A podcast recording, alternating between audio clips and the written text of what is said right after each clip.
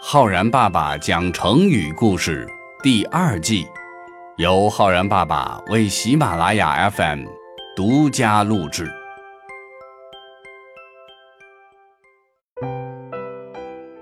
亲爱的小朋友们，我是浩然爸爸。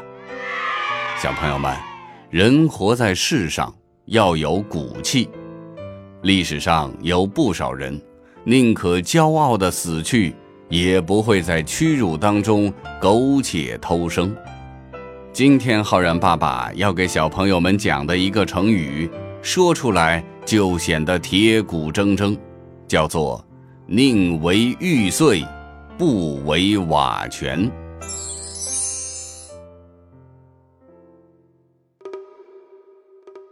古代南北朝时期，东魏丞相高阳谋朝篡位。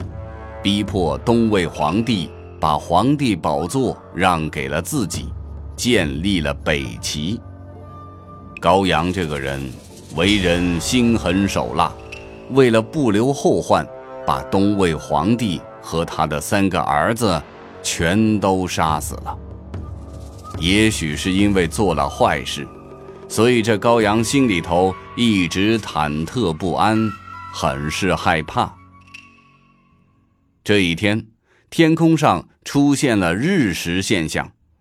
古时候呀，人们不知道发生日食的科学原理，都认为这是一个不好的预兆，是上天要来惩罚了。高阳也不免心中惶恐。这时候，又有个人对高阳说：“皇上，想当年王莽篡夺了汉朝的江山。”可是他没有斩草除根，没有把姓刘的汉室宗亲全部杀掉，所以后来才会被汉光武帝刘秀重新夺回了天下呀。高阳听了，心中一惊，他也是谋朝篡位上来的，会不会落得跟王莽一样的结局呢？于是他残忍地杀害东魏的皇室宗亲。甚至连小孩都不放过，他的残忍行为让东魏皇室的远房宗族们感到十分害怕，担心自己有一天也会被杀掉，于是聚在一起商量对策。东魏皇室都是姓袁的，于是有个人就提议说，让大家以后都不要姓袁了。改成姓高，这个提议呀，说白了就是为了活下去，把祖宗都给扔掉了，实在是数典忘祖，十分屈辱。一个名叫袁景浩的东魏皇室远房宗族断然拒绝了这个提议，并且说，改变姓氏是绝对不可以的，大丈夫宁可作为玉器被打碎。也不能作为瓦片而保全下来，我宁愿高贵的死去，也不愿屈辱的活着。后来，这位有骨气的袁景浩被高阳处死了。不过，杀人如麻、心狠手辣的高阳也没能活多久，在袁景浩死后的三个月也死了，而仅仅十八年后。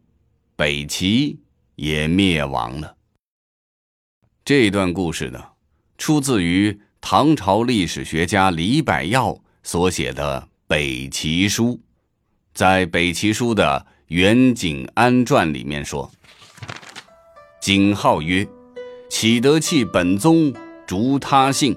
大丈夫宁为玉碎，不能瓦全。’成语‘宁为玉碎’。”不为瓦全，由此而来，意思是宁可作为玉器被打碎，也不愿作为瓦片而被保全下来。